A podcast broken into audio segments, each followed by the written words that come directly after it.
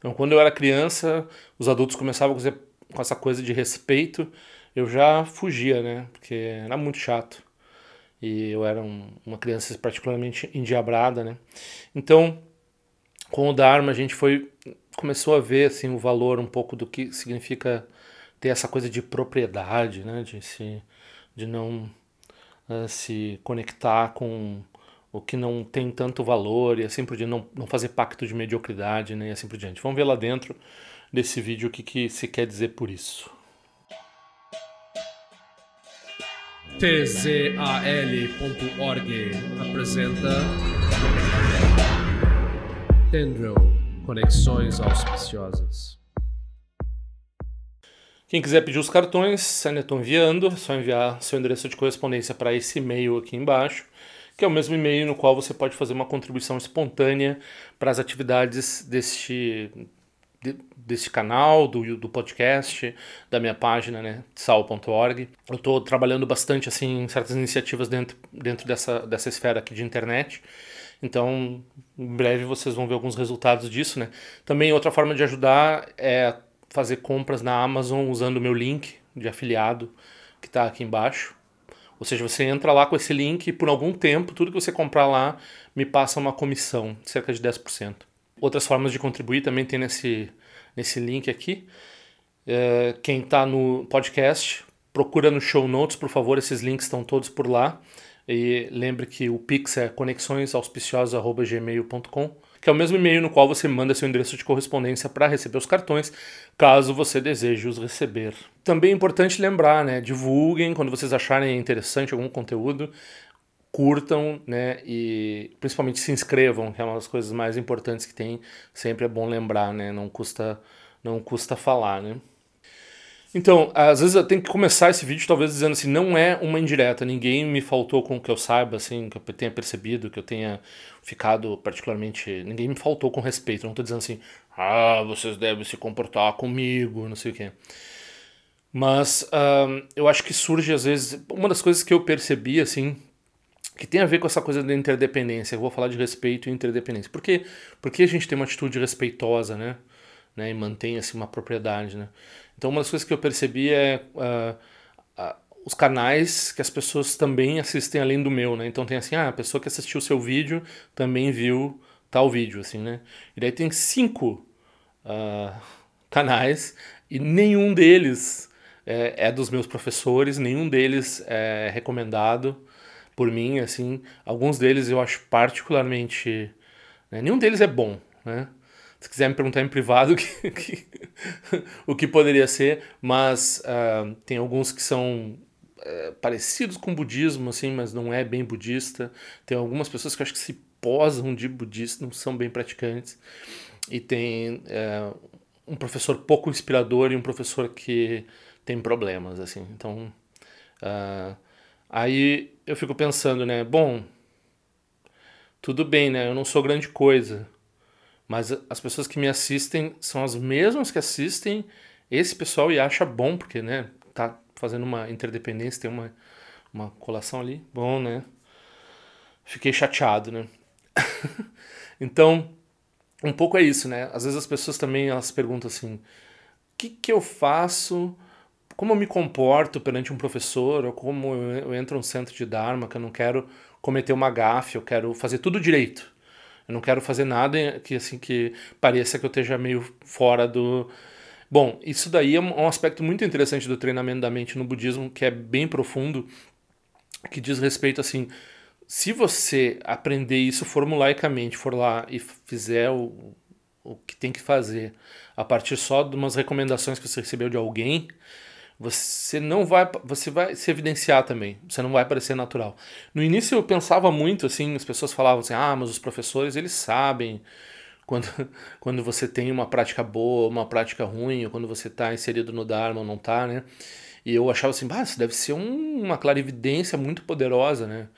E eu não tenho poder mágico nenhum né? Mas enfim com o passar dos anos às vezes eu, eu converso com uma pessoa, bom, pode ser que eu esteja apenas julgando ela, né?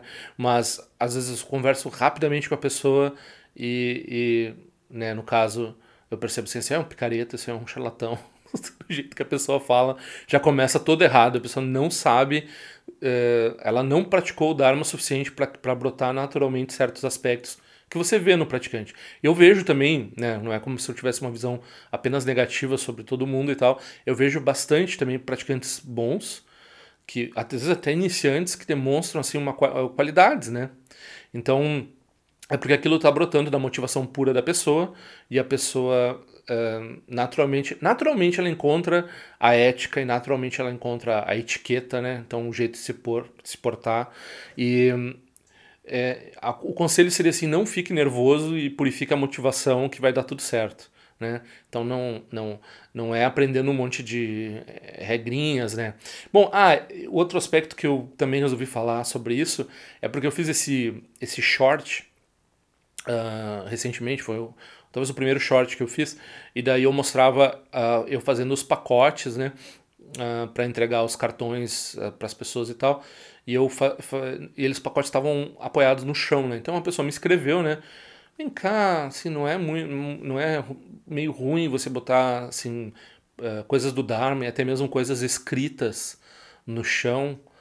Uh, e o mais curioso é que quando eu fiz o vídeo, uh, eu pensei nisso. Ah, alguém vai ver esse vídeo e vai dizer cara, como é que tu tá botando os negócios do Dharma no chão, né?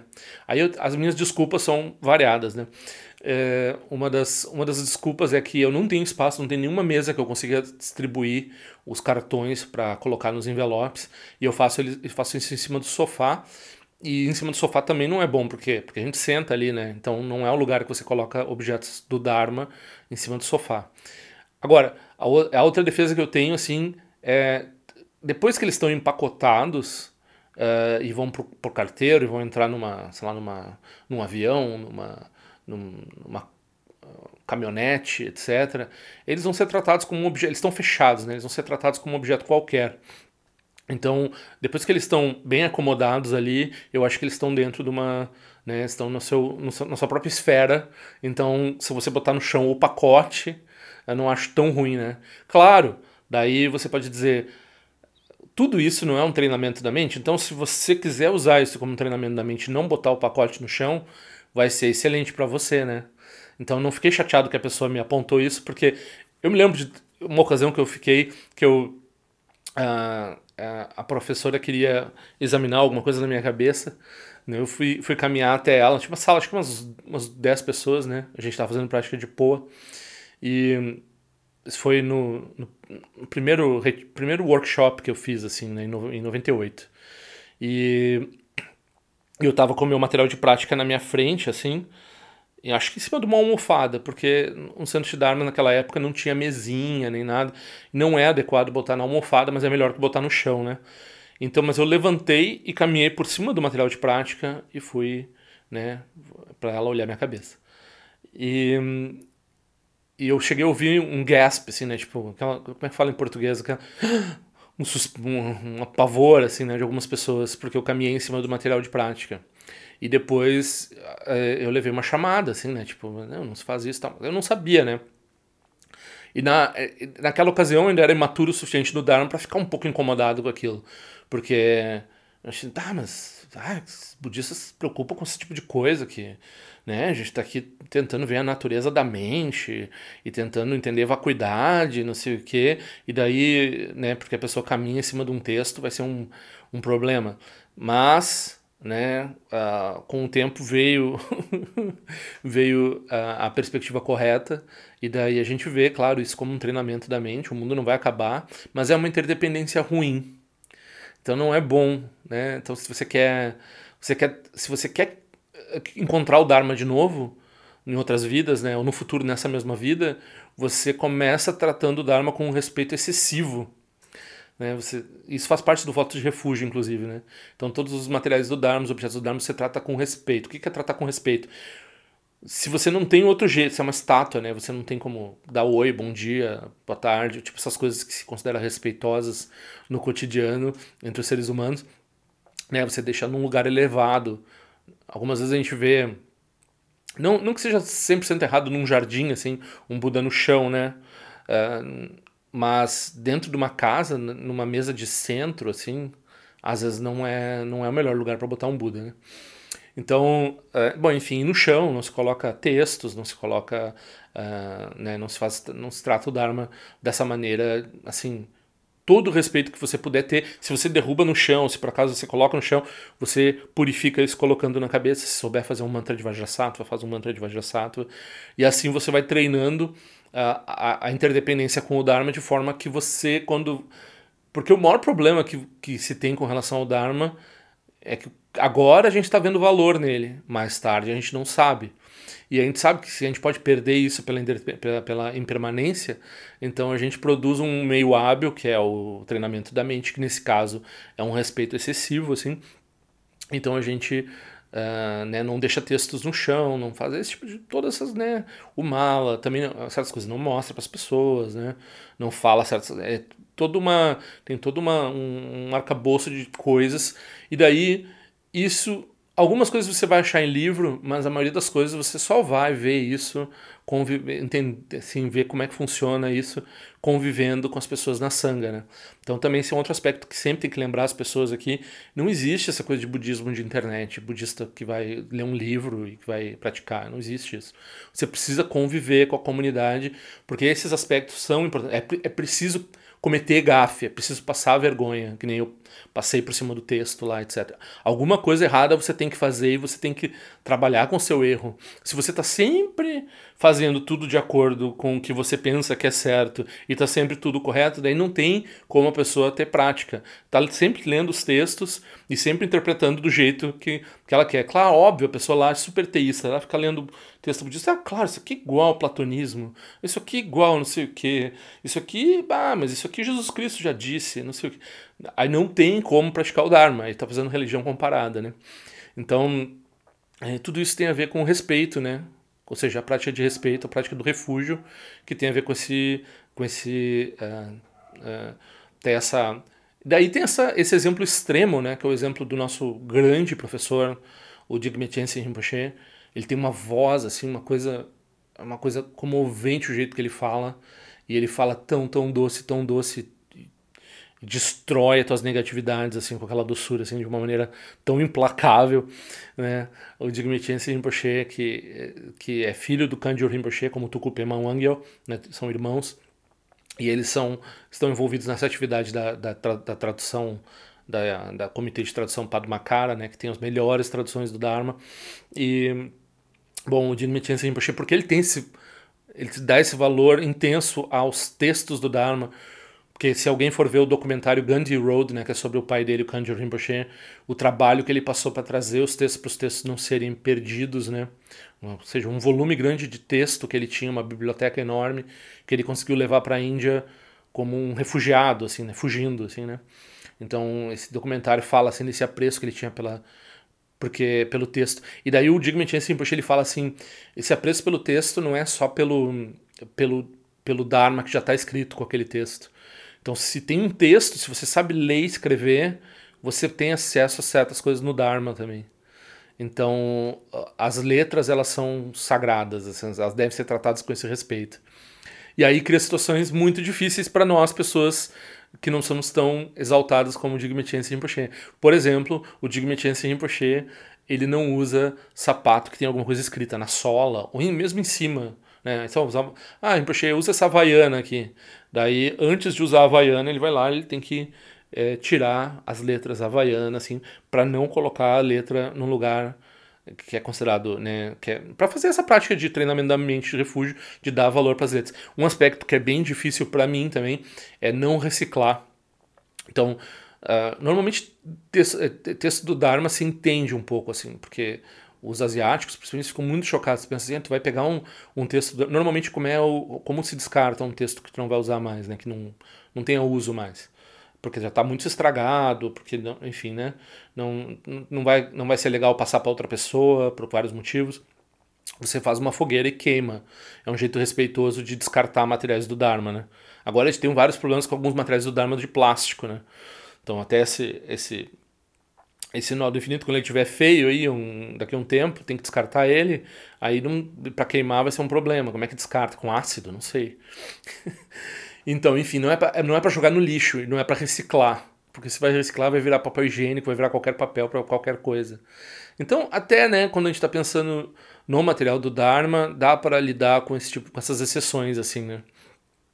Mas daí, por exemplo, na, na visão do Digmetian Rinpoche, uma lista telefônica você não pode botar no chão e uma lista telefônica você não pode reciclar também. E daí, se você vai ficar queimando tudo isso, hoje em dia com o aquecimento global, queimar todo esse papel, não vai fazer sentido, né? Então, uh, cria uma, uma tensão. Eu, por exemplo, eu fico muito feliz com, com a perspectiva do Digmitian Rinpoche, mas eu não consigo praticar nesse nível. Então, se vem uma propaganda na minha caixa postal ali, do, sei lá, cheeseburger, não sei o que, por quanto não sei o que, eu ponho no lixo o papelzinho, eu não consigo levar para casa, eu já tenho até, eu não consigo, não, eu moro em apartamento, não tem como fazer fogueira, né? Então as coisas do Dharma eu junto e eu levo lá para queimar no centro do Dharma, que eles têm espaço para isso. Então eu levo um sacolão, quando eu vou lá já, já sei a, a o, lugar, o lugar correto de descarte que eles vão queimar aquilo que está lá, né? Então já vou lá, coloco assim, e né, se eu fosse juntar cada papelzinho que tem uma letra e levar, eu ia ter que levar um caminhão de lixo para queimar, né? Não faz o menor sentido. Então, eu acho que uh, é muito impressionante o exemplo dele, mas é um exemplo que eu não consigo, não consigo seguir. E também eu uso chinelo, acho que eu uso Ipanemas, né? E não, não apaguei o nome da Ipanema no chinelo. Mas isso não é para dizer assim, não faça isso ou, ah, é, você tem que fazer isso. Não, isso aí você fica feliz com o exemplo extremo do Digmetian Rinpoche e você tenta fazer o que você pode. Ajuda se você não botar texto no chão, né? Então, normalmente eu tenho cuidado só com o Dharma, mas aí na, a gente nunca sabe, né? Então, por exemplo, celular, botar o celular no chão ah, mas eu acabei de ver um ensinamento aqui no celular, então eu tenho que, eh, eu tenho que tratar o celular com respeito também. Né? Tem um monte de, de livros do Dharma e um monte de coisas dentro desse celular, então, então ele eh, né, virou um objeto de respeito também. E daí, né, daí acaba vendo um livro no chão, você não deixa no chão o livro, você já começa, né, por via das dúvidas, é melhor, é melhor ter o respeito também, né. Então, Uh, isso tem tudo a ver com, inter, com essa interdependência. O que, que vai, qual vai ser, o, resultado de você tratar as letras e particularmente o Dharma com, com esse respeito? É que você vai um, mais facilmente dar valor ao Dharma com continuidade. Então, né, você cria um hábito, você cria um hábito de dar valor ao Dharma, um hábito artificial, e esse hábito se torna natural para você. Você usa a energia do hábito, com, várias práticas do Dharma são assim uma prática excelente do Dharma é se desfazer de energias de hábito. Mas, enquanto você não consegue se desfazer das energias de hábito, você cria certos hábitos ligados ao Dharma. Então é muito importante fazer isso, é muito, é muito relevante, muito, é, muito forte. Outra questão que surgiu algumas vezes também quando eu falo com pessoas sobre essa questão do respeito é o humor dentro do Dharma, né? Então, tá, tem uma coisa que é, os professores budistas sempre são engraçados, quase sempre é exagero, mas muitas vezes eles são muito engraçados. Algumas vezes a gente quer ser engraçado, né, no, no contexto do Dharma. E esse é um ponto bem delicado, porque por um lado é meritório fazer os outros rir, particularmente o professor do Dharma, né?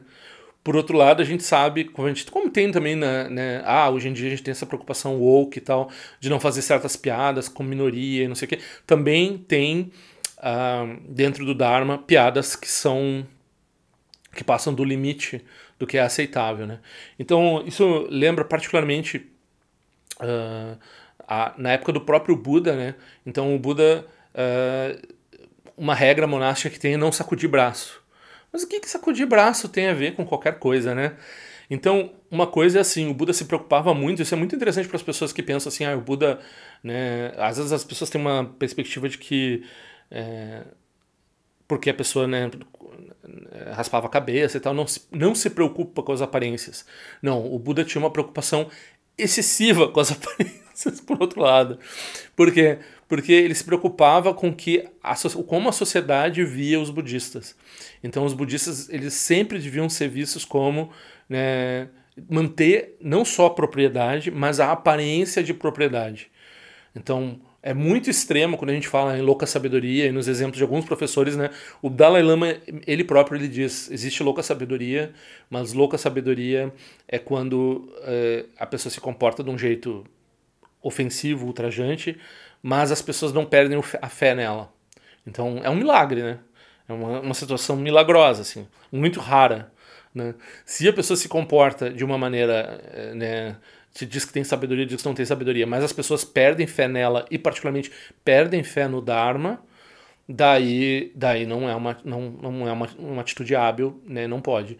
Então tem muita preocupação no Dharma, o que pode ser um contrassenso para muitas pessoas, a ideia de que as pessoas que estão no Dharma devem se, apropriar de, se portar de uma determinada forma que pareça Aqui até é, é uma coisa que me ofende um pouco, assim, porque a gente tem que se portar um pouco como as pessoas esperam que um budista se porte, o que não normalmente tem a ver com o Dharma.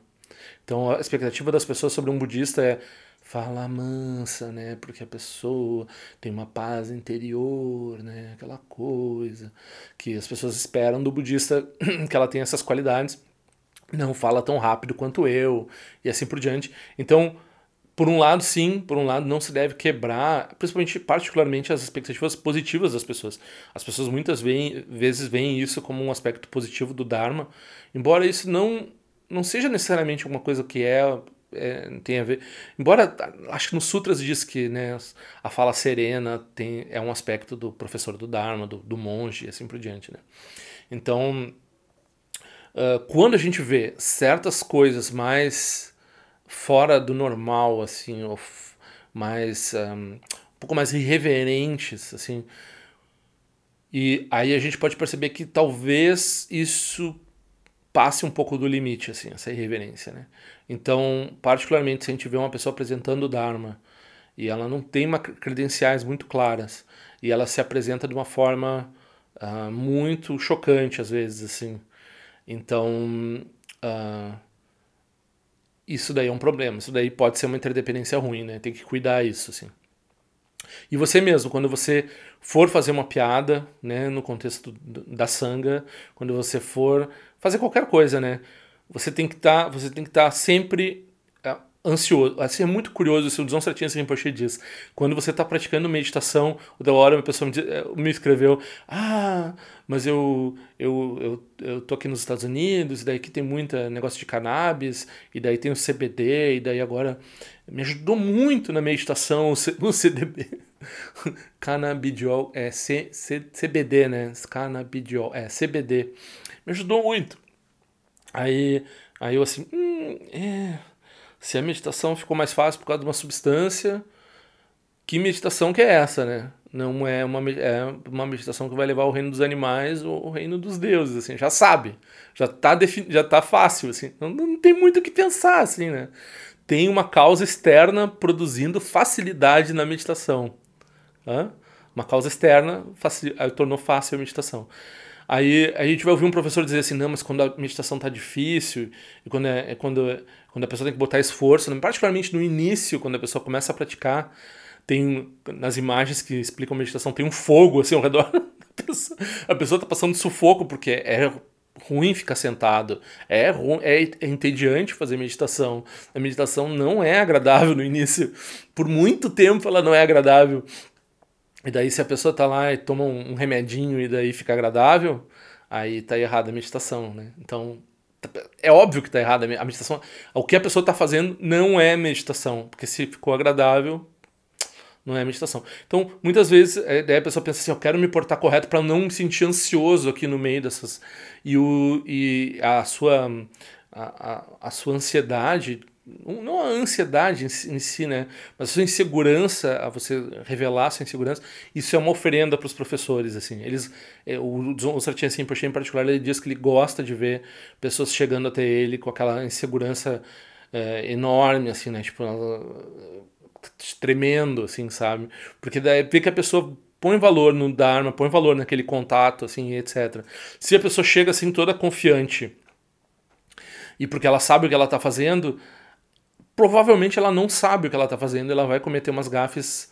Claro que o Rinpoche vai ser equânime, né? Qualquer conexão que você tenha com um ser desse, seja positivo, seja negativo, você se beneficia, né? Então não é por aí também, assim, que né, a pessoa precisa ser. Mas uh, o conselho fica aí, você vai aprender. Como é que você vai aprender a ser. A, a parecer um praticante? Fazendo prática, conhecendo a comunidade dos budistas e assim por diante. Fica muito claro quando uma pessoa que tem muito pouca prática fala alguma coisa do Dharma ou fala alguma coisa. É muito difícil a pessoa. Assim, na minha experiência pequena aí de alguns duas décadas e pouco de, de praticante, é muito difícil uma pessoa que está querendo passar a ideia de que ela tem certas qualificações e tal, e ela não tem, ela conseguir fazer isso, assim, como uma pessoa que tem um mínimo de experiência de conhecer professores e tal, é, é, é que também essa, essa, outra coisa aconteceu recentemente, né, conversando com uma pessoa, e é muito, é muito evidente, é muito óbvio. Né? Eu ficava pensando antigamente, ah, é claro, o professor deve ter uma capacidade extrasensorial para olhar e saber que a pessoa é fajuta ou não é fajuta, né? Uh, uh, e daí também, depois, quando começaram a falar daquela, dessas coisas de microexpressões faciais, que eu acho que hoje em dia já está sabendo que não é tão, tão quente essa coisa, né? Ah, mas que a pessoa mente porque tem, né? Tipo assim, jogando pôquer, a pessoa tem o, o tel, né? O sinal que ela dá, que ela, que ela tá blefando, etc. E daí se a pessoa faz shamatha, né? Faz meditação no budismo, ela fica particularmente atenta para as falhas de, de, né? Enfim, para os microsinais que a pessoa dá. E daí talvez a pessoa faça essa leitura que ela, ela é desonesta, sabe que ela é desonesta porque né, tá vendo o jeito que ela se porta, assim, nos microsinais e tal, etc. Uh -uh, não precisa nada disso, é só tu conviver com uma pessoa honesta por um tempo. Você, né, esse tipo de. Claro, você mantém uma mente aberta, você pode estar errado, né? Já tive errado várias vezes, assim.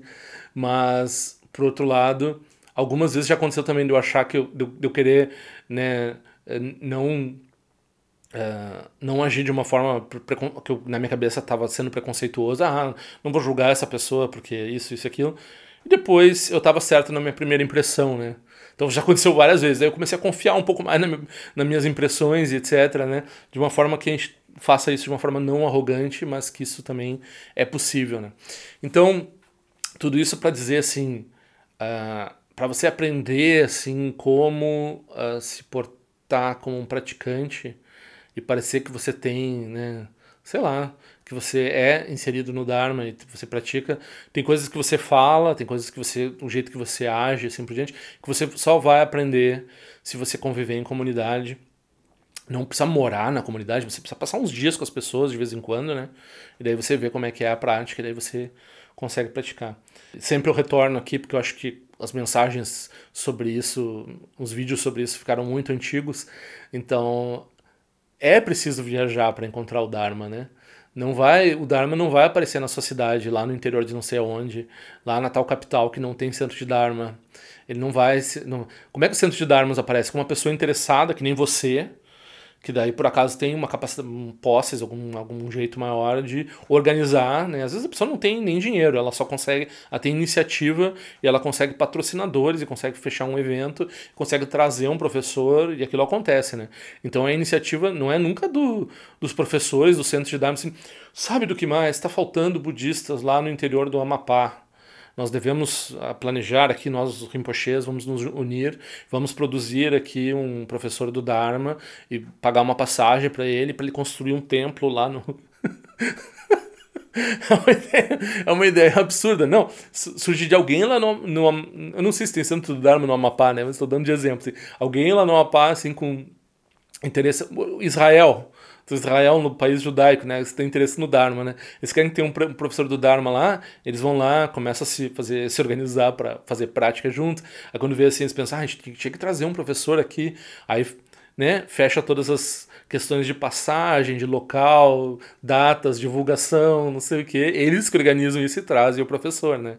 Daí o professor ensina, daí de repente forma um grupo de prática. Então, nunca acontece ad hoc, assim, da pessoa surgir, assim, surgir um centro de Dharma porque teve uma decisão missionária. Isso só acontece com o cristianismo, né? Agora saiu esse documentário da BBC que o Nepal está infestado de neopentecostais, né? Então, já tem 70 igrejas dentro do Nepal, que é uma coisa, assim, que é... Pensar, assim... É, é, eu só fico pensando assim, no Japão, quando tentaram fazer isso, que os nepaleses são um povo muito pacífico, né? No Japão, quando os missionários cristãos, tem até no filme do, do Scorsese, O Silêncio, né? Tentaram uh, entrar no país, os, o shogunato lá, os senhores feudais disseram assim, vocês, quer, vocês curtem um cara que foi crucificado. Ah, tá ótimo, perfeito. Os caras pegaram, crucificaram todos os cristãos. Assim, é isso que vocês gostam, né? Então tá. Daí acabou com, né? Nunca entrou direito lá. Embora casamento às vezes tenha no Japão, né? De, no cristianismo. E, mas enfim, quando uma coisa prolifera, assim. Isso é outro sinal, né? A coisa prolifera, vai vir. É, isso é, não é tão. Normalmente não é tão positivo, assim.